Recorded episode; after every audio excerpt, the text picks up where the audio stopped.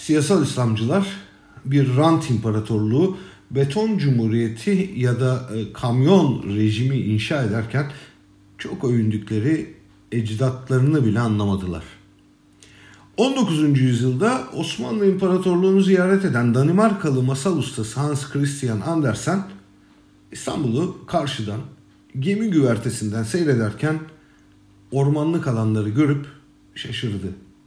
Andersen batı kafasıyla şark kültürünü sonradan anlayıp gerçeğe notlarında yer verdi. Onun gemi üzerinden gördüğü yerler ormanlar değil mezarlıklardı. Araştırdıklarını okuyucularıyla paylaştı. İstanbul diye yazdı. Osmanlıların başkenti. Ağaç bakımından çok zengin. Şehirde en çok servi ve çınar ağacı bulunuyor. Çünkü Türkler çocukları doğduğunda çınar, yakınları öldüğünde ise servi ağacı dikiyorlar. Osmanlı'nın kuruluş öyküsünde de yer alan ve Osman Gazi'nin rüyasını süsleyen çınar, imparatorluk açısından e, kültürel bir öneme sahipti. Yerleşik hayatı, uzun ömrü ve kök salmayı simgeliyordu. İşte bu nedenle her doğumda bir çınar dikildi. Kutsal sayılan diğer ağaç türü ise serviydi. O da çınar gibi çok uzun ömürlü.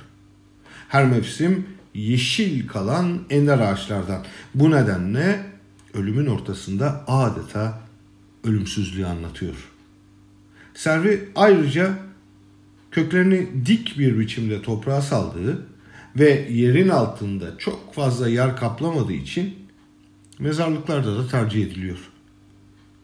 Şairler ise ceviz ağaçlarını seviyor. Nazım Hikmet bir şiir yazıyor. Şüphesiz büyük bir şairdir. Pablo Neruda'dan onu tanımlamasını istediklerinde Şilli şair bir an olsun tereddüt etmez.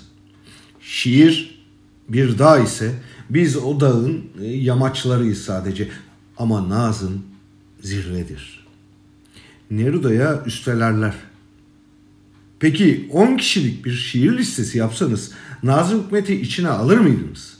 İşte o zaman Pablo Neruda kestirip atar. Eğer tek kişilik bir liste yapsam bile içine Nazım'ı alırdım. Bir çınar gibi. Çınar ağaçlarını Nazım Hikmet de sevmiştir. Ölümünden sonra kendisine Anadolu'da bir mezar ister. Başında bir ağaç. Ama selvi değil, çınar. Yasaklıdır, yasaklanmıştır. Vasiyeti de bu yüzden yerine getirilemez. Mezarı Moskova'dadır. Ancak sevenleri Türkiye'de anısına bir çınar dikmeyi göze alır. İznik Gölü'ne yakın Müşküle Köyü muhalif yapısıyla ün salmış ve bu özelliğiyle adeta efsane olmuştur. 80'li yıllarda köyün ortasına Nazım adına bir çınar dikilir. Ne var ki devlet bunu haber alır. Ağacın büyümesine izin verilmez. Çınar kesilir. Ancak yılmayan müşküle köylüler bir çınar daha dikip bu defa yerini bir sır gibi gizleyerek onu büyütürler.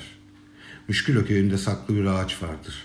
Bu Türkiye'de bir ölünün ardından onun anısına dikilen ilk ve tek çınardır.